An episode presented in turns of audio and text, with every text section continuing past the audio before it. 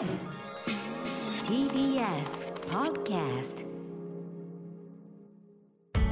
発信型ニュースプロジェクト。TBS Radio 905-954荻上チキ。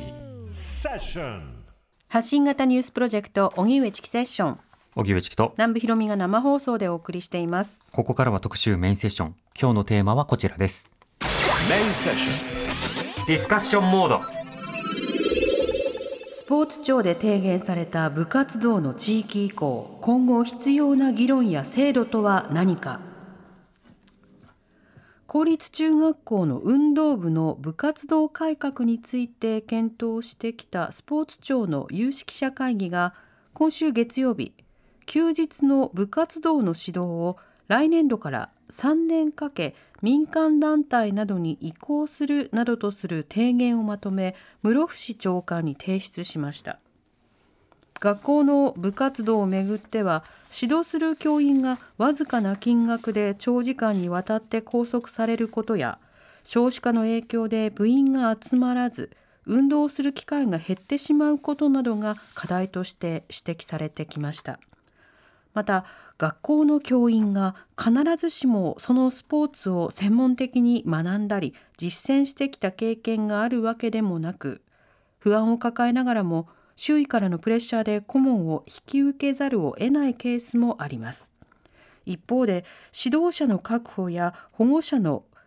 費用負担が増える懸念もありスポーツ庁が国や自治体に対して財政的な支援を求めていく方針です。また吹奏楽部など文化部については文化庁の有識者会議で議論が続いていて運動部と同じように休日は地域移行となるのかどうかまだ分かっていません。近年改革が訴え続けられてきた部活動ようやく提言がまとめられましたが課題は山積しています。今日は部活動改革への声を上げてきた専門家の方々とともに今後どのような議論や制度が必要になってくるのか考えていきたいと思います。今日はリスナーの方からたくさんメールいただいております。すね。紹介していきましょう、はい。ましょうましょう。まずラジオネーム松田デミオさん。はい、ありがとうございます。こんにちは。こんにちは。こんにちは。私は現役の私立中高の教員であすそうですか。今の学校は2校目で毎日楽しく、とても満足しています、うん、しかし部活動だけは別です。あ、別です。休日に部活動の監督を4時間し4時間ほどしても一銭も出ません。顧問の会議など休日に数時間の出張に行くと300円出ます。実質的には交通費しか出ません、公立だけでなく私立にも同じように抱えている問題がたくさんあります。実際学校にお金がないのも事実です。また部活動指導員のパワハラセクハラ問題も勤務校や他校でよく起きています。厳しい口調で指導したり叩いたりしてしまうといった問題です。もちろん生徒によ生徒にとって非常に有意義な指導をしてくれる指導員の方も多数います、そうした方にはなるべく部活動を任せたいと思いますがそうでない人もいるとなるとなかなか指導員だけで部活動を行ってもらうに至りません。とはいえ教員は教育め教員免許のための教育を受けているだけなので部活動の指導をできるはずがありません。していいとも思えません。冷静に考えて教員が部活動の指導をするという制度もおかしいように思います。どうやって変えていこうか悩んでいますというふうにいただきました。ありがとうございます。はい、そしてもう一方、ハトさんからいただいたメールです。ありがとうございありますがとうござい。ます。部活動の地域移行について質問です。以前に中学校の外部指導員をしていたものです。運動部活動の地域移行に関する検討会議の提言を拝読しました、うん。提言の中ではっきりと明記されていないため今一つ理解できない点があるのですが結局のところ段階的に運動部活動を地域かっこ学校管理課外に移行して学校管理下での活動を廃止するという理解でよろしいでしょうか、うん。または学校管理下に置いたままでも教員の負担を軽減すれば運動部活動を継続することも可能なのでしょうか、うん。このあたりの解説を専門家の方にいただきたくお願いいたします。ちなみに学校管理課外になると日本スポーツ振興センターの災害給付制度の対象とならず個別の保険加入が求められるかと思います。うん。その他地域移行によって生じる費用指導者借金などが増えることによって逆に中学生のスポーツ離れが生じてしまうことを懸念しておりますとはいはい。いただきましたよ。うん、今どこまで決まってるんでしょうね、うん。ということも、うん。まあ、クエスチョンが残るところもあるんですけれども、まあ、そうしたもろもろの話以前にそもそもどんなところから議論が出発してどう考えればいいのか、はい。一つ一つ進めましょう。専門家。の方々とではゲストをご紹介していきます。リモートでご出演いただきます。まず名古屋大学教授の内田亮さんです。よろしくお願いしますはい、どうもよろしくお願いいたします。はいそして千葉工業大学准教授の福島翔子さんですよろしくお願いいたしますよろしくお願いしおます。願いします。さてまずは公立中のえー運動部の地域移行この提言がスポーツ庁に対してなされていますこの提言についてはまずは内田さんどうお感じになってますか？はい、部活動のこの過熱、肥大化してきた問題、そしてそれが教員の長時間労働、あるいは生徒のあの長時間の練習を引き起こしているということで、ずっと議論はされてきたんですね。はいで、それがかなり具体的に、えー地域に移行するっていうプランが示されたということで、うん非常にこう現実面において大きな一歩だなと。その分逆に現実的にどういう問題や課題があるのかっていうのも今一気に見えてきているというところですね。なるほどこれをどうするのかっていろんな声が上がってきてるというのもこれまでまあちょっと隠されてたようなところというのもあるわけですもんね。そうなんです。部活動って学校に、まあ、授業と同じようにあって当たり前。で、みんなやってきたんだけど、この部活動の議論が広がるにつれて、だんだんとかつて生徒だった人たちが、そういえば土日先生たち来てたけど、あれ何だったんだっていうふうなところで、急にその、隠れて、まあ、分かってはいたんだけど、それがちゃんと労働の問題として認識されていなかったり、そういうところで今一気にその、えー教員の負担の点から問題が見える化しているという状況ですうね。ん福島さんは今回の提言についてどう見てますか？そうですね。私もあの初めて具体的な提言が出てきたので、はいあそれによってあのいろいろあでもここはどうかなとかここはもうちょっとこうした方がいいかなという議論が進めやすくなってきたなというふうに思います。うん確かにあの今のその部活動についてこの提言に対するリアクションを見てもあのいいじゃん今のままでっていう声が結構圧倒的少数で、それじゃなくてこうじゃないかみたいないろんなアイディア合戦というか、あとは隠れた問題でそれしちゃうとここの問題がみたいななんかこういろんな発見というものが進んでいるような格好がするので確かに福島さんおっしゃるように議論の加速はされているような印象がありますよね。そうですね。うん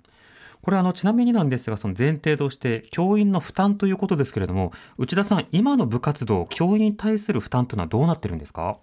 はい。あの、通常ですね、平日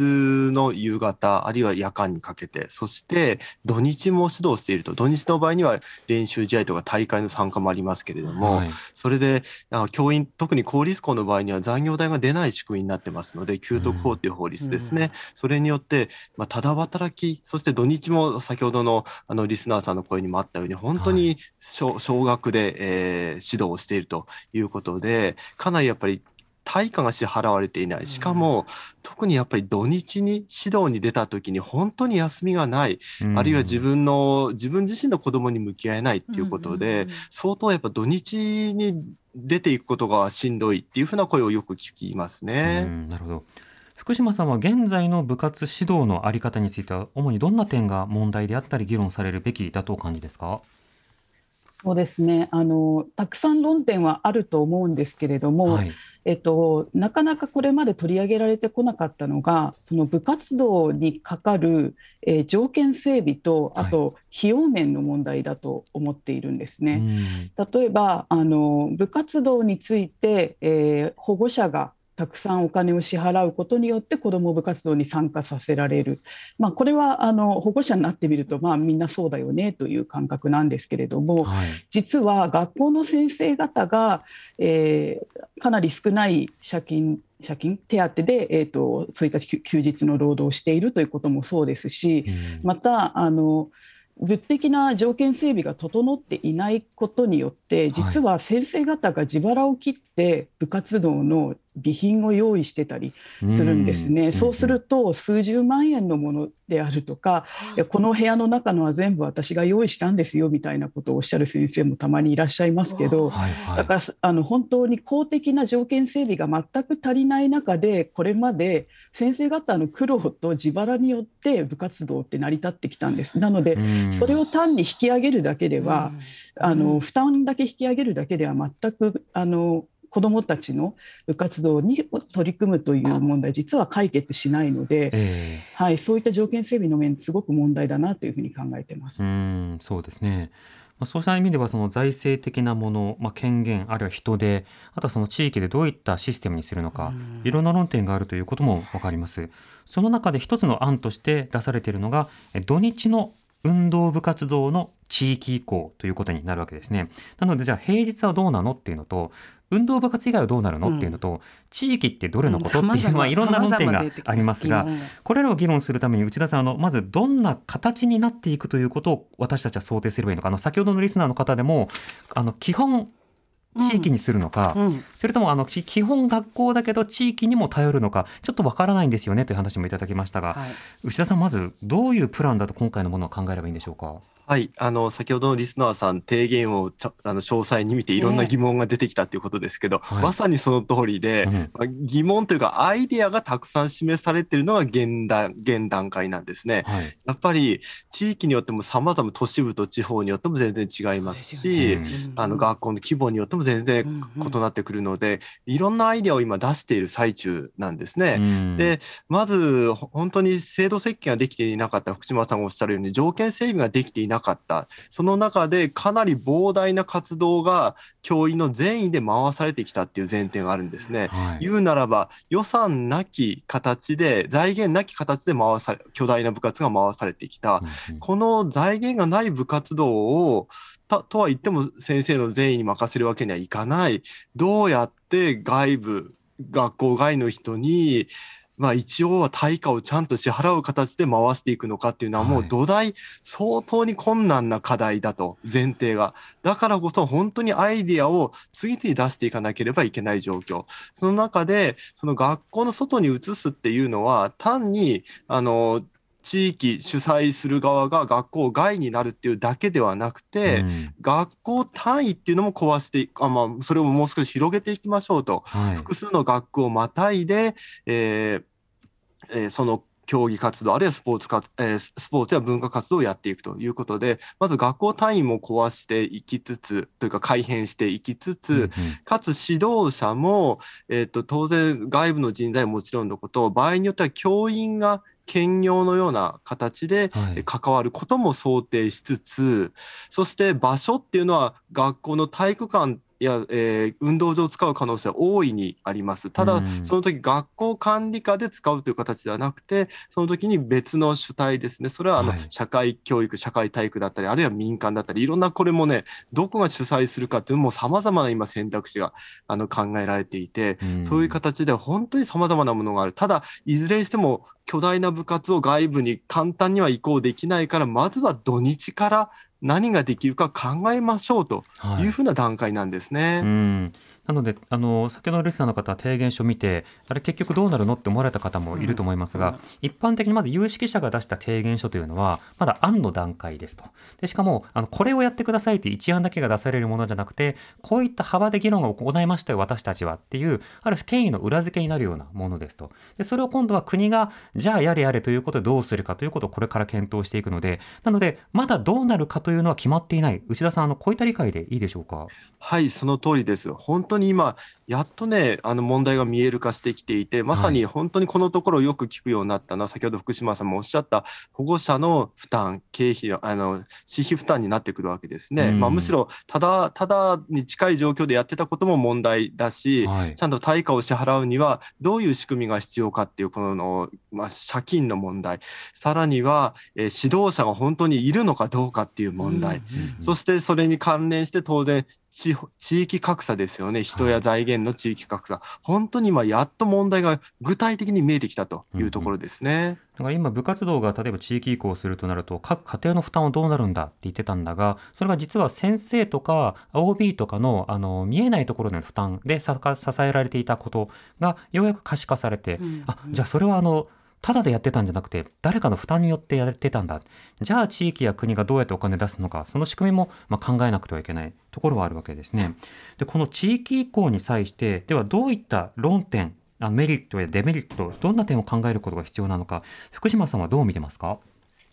そうですね。あの費用面の話でいきますと、はい、あの現状あの保護者はあの4つのルートであの部活動に関わるお金を支払っているというふうに言われています。はい。一つは部費という形で、はいはい。まあ、あの月いくらというような形で徴収するお金、でその他に用具を買って持参するっていうものがありますよね。あーはいはい。あのユニフォームとかも、あの2種類買ったり長袖と半袖買ったりみたいな形でかなり野球かかります。のバットとかスニーカーとか、そうですね、はいはい、そういったものも全部含めてです。で3つ目が生徒会費っていうルートです。はいはいはい要はその生徒会費という形で月何百円で納めているものあがー生徒総会にかけられて、はいでそれで何部にいくらっていう形で予算配分がなされるというような形式がかなり多くの学校でなされてます。なので生徒会費として払っているんだけれども使われる先はほとんど部活動というふうになっていることがあります。また、えー最後の4つ目なんですけれども PTA や講演会を通した、えー寄付というような形態です。うん要はその PTA 会費とかあるいは講演会費という形で集められたお金を、えー PTA や講演会が学校に寄付をするというような形でお金だったり、まあ、物品を寄付したりいろんな形態があるんですけれどもそういったところでも、えー費用負担しています。ですので、うんあの実は4つのルートからああの集めているお金っていうものが今、えーまあ、先ほどの教師の自腹とかも相まって、まあ、あと公費による条件整備と相まってなんとはい。か部活動を回すお金になっているわけなんですけれども、うん。まあ、これが地域移行される。でしかもちょっと今回休日から先にやるということなので、はい。私が懸念しているのはあの平日と土日の部活動が部費が別になる可能性があるなというふうに思っています。お財布が分かれますからねお財布が分かれます。で実際に今あの先行して土日に外部委託を進めている学校の話だと、うんあの平日に着る練習着いわゆるはいはいブティのようなものは、あの土日には着れないというようなことをやっていらっしゃってつまりあのそれを、まあうん、と部活動のブティを土日にも着ちゃうと、うん。あの文科省の部活動ガイドラインが守られ守られてないことになるんですね。なのでメンバーが同じでほぼ同じところで練習をしているんだけれどもこれは平日の部活動こちらは外部クラブの活動というような形で分けなきゃいけないので要はそういうふうに平日用のブティとあの土日用の練習着みたいな話になっていく可能性があるとするともしかしたらカバンも分かれるかもしれないしとかうんい。ろいろ考えていくとはい。ちょっとその土日と平日が分かれるっていうのは実は二重払いになる部分がかなりあるんじゃないかなとういうん。気がしています。ブティはあの地方によってはブギって言われたりもしますよね。うん。あの沖縄とかだとブギって言いますかね。うんでもそういうふうにそのお財布が分かれることによって会計処理が大変になったりとかあとはそのそれぞれ違う指導者を立てるときにどうするのかとか情報共有がどうなのかとかいろんな論点も出てくるところありますし今僕は土日から移行しますけどさあどんな問題が生まれますかって話をちょっとあの福島さんに振ったんですけどそもそも土日やること前提の部活に今福島さん土日ってあの部活やる前提なんだか？この日本社会は。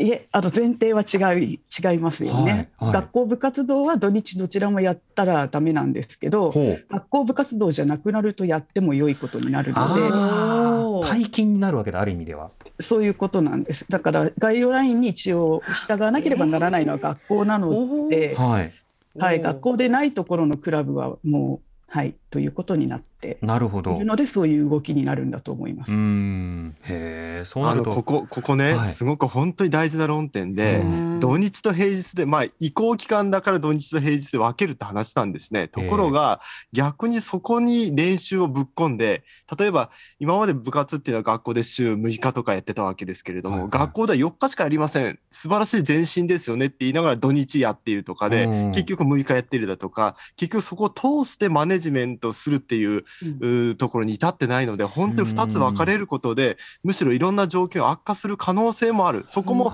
全部抑えていかないといけないっていうことですよね。そうですね。まあ、いい方向に行けばいいですけども、まあ、ちょっと週、1週間は、先生よくわかんないから筋トレだけやっててっていうことで、廊下で延々と筋トレをさせて、土日だけなんか本格的なコーチにしごいてもらってみたいな、あのそういうことだって当然あるだろうし。混乱しかちょっとなんね、ケかースによって変わってきそうですね。どうん、これ、メリットは、内田さん、どういうものだと言われてはいるんですか、はい。あの、やっぱりね、これの、あの、提言そのものは、これはね、2018年に、えっと、スポーツ庁と文化庁からそれぞれ部活動のガイドラインっていうのも出てるんですけれども、はい。そえーあのその時はまあ活動の制制限をしましょうというガイドラインだったんですけどね、うん。その時もあるいは今回の提言も一応表看板というかは割と子どものことを考えてっていうこれはやっぱり文科省スポーツ庁ならではのスタンスなんですけれども、はい。当然その背景には間違いなく教員の長時間労働それをなんとか解消しようということ。だからこそ地域移行っていう意味ではそこは非常に説明が立つんですよね。うん教員が土日に指導しなくていいでしょっていう。でもその時子どもあるいは家庭にとってどういった負荷が生じるかっていうのはまだまだ検討されていないところがありますので、えそこをしっかり見ていかなきゃいけない。で先ほどチキさんがおっしゃったようにそもそも土日やる必要あるんかいってこれ根本的な問題で。うんまあ、多分大会とかのことを考えて土日ややるっていうふうなことになってるんだと思うんですけれども、ええそもそもまずは大前提は巨大化した部活動をもうダウンサイジングしてほんでやれる人と金で回していくっていうことをやっていかなきゃいかんのに、うん。なんか巨大なまんま移行しようとするから、本当にそれぞれあの2つの窓口でそのまま巨大なものを維持するみたいなそんなことになると非常にまずいなというふうにも思っています。うん。これちなみにあの大前提なんですけれどもあの内田さんあの今回地域移行って言葉を使ってるじゃないですか。でこれどうして部活の民営化という表現にはならなかったんでしょうか？これはもともと今地域移行の主主体というか特に中心部分で考えられているのがあの総合型地域スポーツクラブということで、まあ、できるだけ公的な部署で担っていこうっていう一応設計はあるんですね。はいそういでただ一方で民間が出てくる可能性も大いにあります。うんうんでそういう時にあの本当にその総合型地域スポーツクラブでもあるいはスポーツ少年団でもあるいは民間のクラブチームでもいいんですけれども、はい。そこにちゃんと公的な支援をやっていかないと、うんうん。本当にただただ高額な習い事になってしまってはいけないので、うん。そこはある程度の、えっともちろん受益者負担は生じるにしても、はい。ちゃんと国や自治体のサポートというのは絶対必要だろうと。で、そのためにもまずはこんな膨大な活動量を減らしていって、うん。いろんなところで合理化を図っていかないといけないというふうに思いますね。なるほ。どまたあの先ほど例えば福島さんがその用具とか武具武器とかね、そうしたようなものが、あの複数の財布になる可能性もあるという話もありました。また、これ単にその個人負担だけではなくて、例えば学校であれば、備品として、まあ、例えば剣道具とか、あのグラウンドとか、ね。設備があると。うん。だけど、あの地域に移行しろってなった時に、まあ、例えばそうしたようなものが借りれる場所が少ない、あるいは、えー貸し出せるものの数が少ないといった、こういった問題もあろうかと思いますが、福島さん、これらはどうでしょうか？いやそうなんです。あの今までは一応その体育と部活動という両面のところで学校で条件整備をあの進められてきたわけですけれども、はいその部活動が地域移行していくっていうことになると、まあ、学校開放するためにわざわざ学校の条件整備整えるという話には多分なくなっていくんですよね。であのしかも今も今までもあの体育があるにもかかわらず、まあ、あの顧問が自分でお金を使ってあの条件整備しているような状況もありましたので、うんうん。つまりあの学校の条件整備はあまり期待ができないという部分とはい。あので今ちょっとチキさんがおっしゃったようにそのえー、と競技によっては学校になかなか存在しないような部活もありますよね、いわゆるマイナースポーツもありますし、はい。あのまあ、すメジャーなスポーツであればあのすでにもう学校開放とかでかなりあの社会教育団体などがり学校を利用しているので、うん。そういったところに今後あの中学生があの入っているところがあの割り込んでいくっていう形になると、はい。まあ、学校っていう施設の取り合いっていう部あの部分も出てくるとも思います。うん。メジャースポーツに関しては。でマイナースポーツに関しては学校だともうそれがなくなってしまうし学校に条件整備を整えるということもなくなっていくと思うのでじゃあ結局その、えっと、新しくあの部活動を担うその社会教育団体などがあのそうした条件整備物的条件整備も整えていかなければならない。場所も確保しなければならないっていうふうになっていくとあのマイナーなスポーツの方がよりあの高額なあの部費などで何とかして維持していかなきゃいけないという形にもなっていくと思うので、うん。そういった意味であのやっぱり部活動の良さってあの気軽にあのやったことのないスポーツに触れることができる、あのはい。そういったところだったと思うのでちょっとその時にあのお高いお金払わないと体験できないっていうふうになっていくとやっぱ子どものスポーツをする権利っていう観点からするとちょっと問題が大きいかなというふうにも思います。なるほど。あのここまでの話で本当に部活動の地域移住を考える上では考えなくてはいけない論点がいくつもあるんだという話があった。それは今まで考えられてこなかった論点ですね。で一つはそのお金でもう一つはインフラでもう一つは人員ですけれども、まあこれらどれも重要になってくるわけですけれどもこうしたものを今後どうしていくのかということを考えるためには今どうなのかということが可視化されなくてはいけない。で多分そのまだデータすらないような分野もあると思うんですけど例えば先ほど福島さんが触れられてたその隠れ負担といいますかうん。部活動をする際のえ教員の隠れ負担あるいは家庭の隠れ負担とかあとはそう OB とかのその寄付とかこれらって今どれぐらいデータがあるものなのかそれともないのかこのあたりどうですか？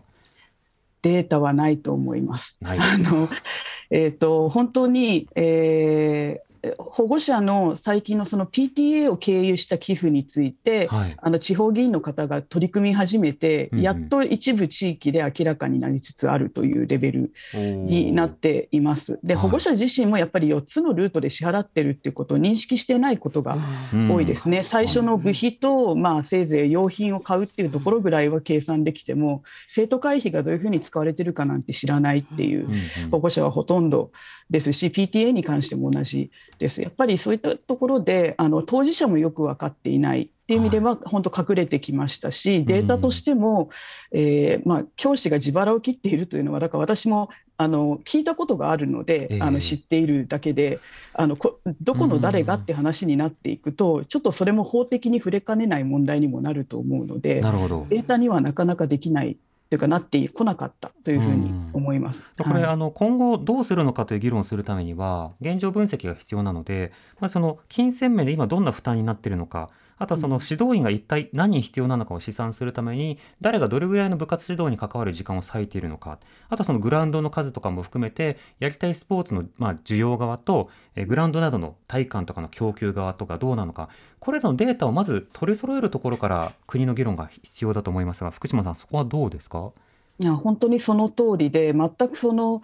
えー、とこれまであのそれぞれの主体が背負ってきた負担っていうものが可視化されてこなかったんですようん。ね。お互いに負担背負ってることを知らないのではい。で教員がこれだけ大変だったというのも保護者は初めて知ってびっくりしている、保護者の側も実はそんなに払っているんだっていうことを知ってびっくりしているっていう状況なのでまさにそういったあの大規模な調査ができればかなりうん。あの具体的な部活動改革に進むことができるのかなというふうに思います。そうですよね。やっぱり見えないデータを可視化するというのはとても重要で、あの先ほどのリスナーの方からのメールでも、例えば運動離れとかスポーツ離れを懸念されるか声もありましたよね。ただ個人的には一定の運動離れなどは必要な面もあるのかなと思うのは、その僕みたいにやりたくもないのに部活に入らされた。で、例えば内田さんが研究されているみたいに、部活動とか様々な部分での事故もあって、そうした事故を味わうぐらいだったら離れた方が幸せですっていう人も中にはいると思うんですけれども、内田さんあのこれまで取られてこなかったこういったデータを取る必要性どんなところにどれだけあるとお感じになってますか？あの本当に今福島さんがおっしゃったの全くのその通りで本当にお金の面なんて全く見えてないんですよね。はいそしてチキさんもおっしゃったように本当教員の負担インフラ、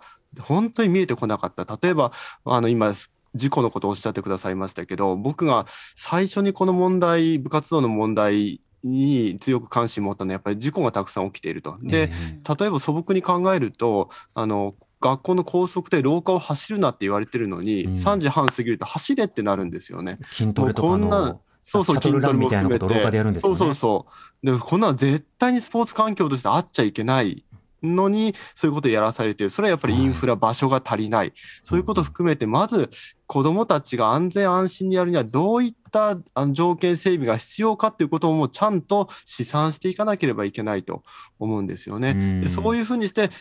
その中で安全にやれると。いうふうなことを考えればむしろスポーツ離れは起きるどころか、ああ、楽しかった、これから続けたいって思う子どもたちが増えるかもしれないですね。はい。僕大、大学教員としてすごく思うのが、本当にみんなね、部活入んないんですよ、大学入ると、あ大学に入学すると。だからいい思い出はたくさんある。んだけど、うん。そこで止まってるわけですよね。うん。だからスキルを上げたのに18歳で止まるってものすごくこれ持続可能性がないことやってます。だからスポーツ離れはもうとっくに起きていて、うん。これよりも下手でもいいからずっと続けるようなモデル、そういったことを考えていく方がいいのかなと思いますね。はい、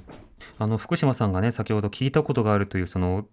学校の先生の負担についてなんですけれども、ちょっと衝撃のメールをいただきまして、あのちょっと紹介南部さんお願いします。71歳男性元高校教員栃木県の方です、はい、ありがとうございます。先ほど先生方の自腹で部活動が維持されているという情報全面的に同感です。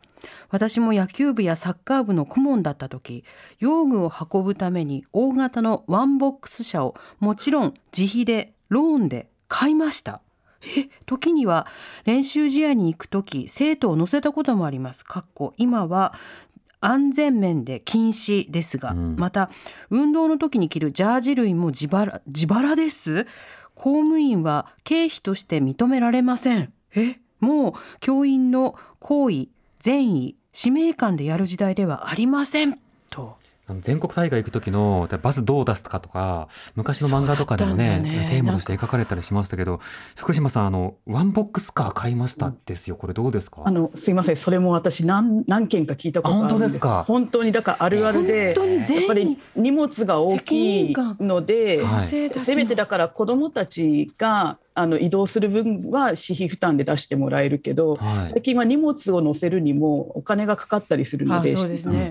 そうすると荷物だけは先生が載せていくとかそういうようなことでワンボックスカーっていうのはあの本当に何件か聞いたことがあります。へーでもそういうような仕方でその例えば出せる保護者が出すとかってやってもそれもまた実は例えばガソリン代とかもろもろの負担にもなったりするし、あの休日をこう返上してっていうことにもなるし、あのあちこちにこう負担があったりするわけですね。こういった部活動のその費用の面についてはじゃあ今後どうするのかということについては内田さん今回まだ提言書の中であまり踏み込んだお金の話はないですけどこれはどうでしょうか？はい、本当に制度設計がないまんま、何も見えないまんま肥大化してきたので、はい。全然そこら辺のせあのこれからどうしていいかって分かっていない。で、そこで今、経産省も実はここに関わってきていて、なんとかその地域スポーツ、それはもう老若男女、もっと障害スポーツですよね。そういった観点も含めて、どうやったらその地域全体で、あのずっとスポーツやあの文化活動を続ける仕組みとしてどう成り立つのかっていうふうなこと、観点からの、あの、えー検討もなされています。こんなふうに、本当に、えっと、一生涯続けていくと、18歳で終わらない形で一生涯続けていく、そしてそこに対価が、対価が支払われる、そしてもちろん月謝も支払うような形をどう作っていくのかっていうことが、これ今いくつかやっぱりモデルが出てきてるんですね。で、え。え1回につき500円払ってるだとかね、1ヶ月で数千円払ってるだとか、そういったもう事例を積み重ねながら、なんとか合理的にやっていく仕組みが、を検討していくっていう、もう今事例の蓄積の段階だと思いますね。うんここまであのまあ財源の話なども主にしてきましたけれども部活風土についてもリスナーの方からメールいただきました、はい、えーラジオネームゆげおさん42歳自営の方ですね。ありがとうございます、えー部活の地域移行は20年以上前から話があったと記憶しています。私が住むような地方では学校単位の部活では人数が少ないため運動系は野球やバレエ文化系だと芸術ぐらいの選択肢しかなくしかも中学校では部活は必ず入ることとなると少ない中で選択しなくてはいけなくなります。部活自体も選ぶことができず指導者も選べずという現状であれば地域サークルの方が選択肢も多くなります。また指導者も選べる可能性が出てくるので地域移行した方がメリットは多い気がします。問題になるのは学校が終わってから活動場所に集まる手段やその費用ということになるとは思いますが生徒の立場を優先するならばどちらがより良いのかというのを優先して判断していってほしいと思います。例えば地域移行しないならば私の住む地域のように中学校の部活の強制自体についても考え直す時期にはあると思います。うん。まあ地域移行するにせよせないにせよ。その今のように事実上部活動義務化のような状況になっている。こちらも見直すことも必要ではないかということをメールで考えさせられたんですけど内田さんそこはどうでしょうか？本当に部活動の、実はこれ単に地域移行じゃなくて、あり方根本的にかい考えていかなきゃいけなくって、ええ一つの競技をずっと続けるのか、それとももしかしてシーズンによって、あの、競技が変わっていってもいいわけですよね。はいはいそういうふうな形で、えっと、それぞれの地域で、しかもそこに、スクールバスを使って複数の学校の子どもたちがどっかに集まる。でとそうなってくると毎日っていうわけにはいかないですから、はい。どうしてもいろんな形で制約をかかけながら週にもう3日だけにする。その代わりそこで複数の学校の子どもたちが集まって、あるいはそこに、えー、ともっと年齢の高いあの参加者もいたり、そして指導者も様々な人がいて、むしろ交流の場になっていくようなことも含めて考えていくと、あものすごくお金をかけながらか勝ち進んでいくっていうモデルとは違うスポーツ、うん文化活動のあり方になってくるわけですーね。それぐらい根本的に考えていくと確かに。いうことが必要だと思いますね。うん。そうした柔軟さを含めた風土の見直し、うんうんそこも重要ですね。5時台も続きます。TBS Radio 荻上チキ。セッション TBS Radio 905-954時刻は5時になりました荻上チキセッション。今日の特集メインセッションはスポーツ庁で提言された部活動の地域移行。今後必要な議論や制度とは何かというテーマで、えー名古屋大学教授の内田亮さんと千葉工業大学准教授の福島翔子さんにお話をリモートで伺っています。引き続きよろしくお願いいたします。お願いします。お願いします。はい、いろんな論点本当にたくさんあるなと思いました。今日は議論する時間あまりないですけれども私はいじめ問題に関心がありますが、はいはい。例えばその地域移行した場合に土日には別の地域での指導そして学校での指導となった時にこのえー地域の方での指導があった場合でのえーいじめとかが存在した場合、ん学校側とどう情報共有するのかとか、そこにはいじめ防止法は適用されないと思うんですけど法的にはね、今想定してないから、うん。そのあたりをどうするのかなど他にも論点というのは次々と出てくるなと思いました。でここまで運動部活動について話してきたんですが福島さんあの今回はえーあくまで運動部の方のえー提言がスポーツ庁に出されまた別に文化庁に対して文化部のえー議論というのがされているというふうにあの聞いています。福島さんあの文化部の方ではどういった議論が必要だとお感じになりますか？文化部の方も議論の進め方難しいだろうなって思うのは、うん。やっぱり吹奏楽部とそれ以外の部活の、うーん練習量もあのかかる費用も、はい。あとそのなんていうんでしょうね指導員の方の専門性の高さ、求められる専門性の高さとかがかなり違うので、うんそれらを同じ一体の制度設計で動かせるのかなというところですよね。はい。ででやっぱりあの基本的に文化部もスポーツあの体育会系も同じなのはあの全員その部活に入るというところを外していくことで多分その、えー熱量の差っていうものをカバーできるのかなというところで、やっぱりあのまあ、全員加入はもともと文科省は認めて基本的には認めてないわけですけれどもそれをもうちょっとあのきちっと認めるあの認めてあの強制力のある形で無理やりに加入させてはいけないっていううん。ところになっていくと、まあ、あの熱心な人は土日の部活という選択があのまあ、自分で選んでできるようになるっていうふうになっていけば、あのまだいいのかなって気はするんですけれども、うんあの今は土日の部活全くやってないようなあの文化部もいっぱいあるので、ええ同じように文化部も土日にどこかあの外部のとこ入りなさいとなっていくとこれはちょっと違うなという気がします。そうですね。あと吹奏楽部などもそうですけど音楽系の部活もそうですがその割と競技系の部活と、まあ、そうじゃなくて、まあ、どちらかというとこう楽しんだり同じその吹奏楽系でも例えばリトミックとかシステマみたいな少しちょっとみんなで音楽を楽しもう系のものもあればちょっとコンクールでがっつり1位を取りましょうみたいなタイプのものもあるじゃないですか。でもこれ選択肢が少ないからどっちかに学校が偏ってしまうというところもあると思うんですがそのあたりの期待というのはできるんですかね？つまり地域移住をすることによって、えーバリバリ系のところに行くのと、まあ、ゆるゆる系のところどちらに行くのを選べるっていうそんな時代は来るんでしょうかね？あでもそういうふうにならないと意味がないですよね、うん逆に言うと。せっかく地域にあのそういうあの放課後の時間であるとか土日の時間を費やせるようになるんであれば、はい自分に合ったえ競技を自分に合った形でやれるようなところうん。を自主的に選べる、うん。でやっぱそこに費用の制約もないっていう。はい。ようなことがあの理想的だと思います。だからそうならないのであれば、あんまり地域に移す意味がなくなってしまうと思うので、うん。そこは絶対的にしてほしいところですね。そうですね。より負荷が増えました負担になっという。てしまうことになってしまうと、んまあ、元も子もないということですね。内田さんはこの文化部の方についてはいかがですか？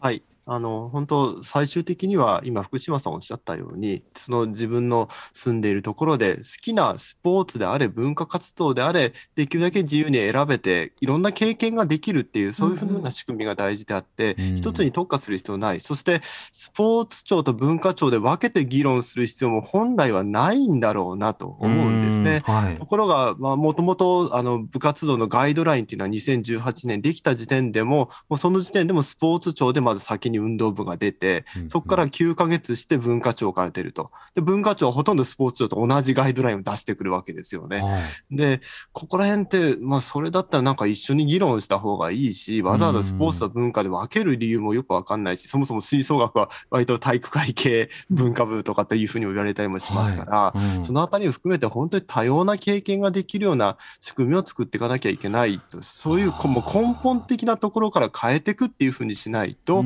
いけないと思いますけどそうね。ね今どんどん話しながら記憶の蓋が開いてったんですけどあの剣部ってあったじゃないですか。うん。あのふ2つの部活動を兼ねるやつ、で運動部1個入るとかで、うん。あのず在籍をまたえ放送部とかにしとくとか、うん。そういった人たちも結構いたんですけどでも今内田さんがおっしゃったように剣部とかもやってる人それなりにってことを考えると分けて議論するとそこがちぐはぐのルールだとえ自分はどうすればいいの？みたいな人も出てきそうですよね。だから、そのあたりももう出入りも含めて自由にしておくと。だからはい本当に、も、本当極端に言えば、ショッピングに行くような形で、あの、部活動に、部活動的なものに行って、はい自分は、まあ今やりたいからこれをやるんだぐらいの、できるだけ自由度を高めておくと。今までは結局部活動って自主的な活動だよ、自由な活動だよって言いながら、全員が強制されてきた、あるいは半ば強制され、しかも先生もまあ全員で指導してきたということで、うん自主的な活動っていうの割にはほなんかすごく強制感の強いものだったんですよね。はいそこももう根本的に変えていく。そして勝つだけではなくてやっぱりその活動そのものを楽しむこと。こと？大人たちの大人がやってるスポーツか文文化活動ってあのすごく楽しみが大大事だし勝っても負けてもみんなでお酒飲んで楽しんでたりするんだけどはい。そういう感覚をやっぱり子どもたちも共有できるといいんじゃないかなと思いますけどうんそうね。お酒抜きでね、はい、楽しむ感覚っていうものなどを含めて部活動風土部活動カルチャーを考えるということが必要ですね。はい、はい、今日は内田亮さんと福島翔子さんとお送りしました。お二人ともありがとうございました。またよろしくお願いいたしますうございましたありがとうございました。どうも。TBS Radio 荻上チキセッション TBS Radio 905 954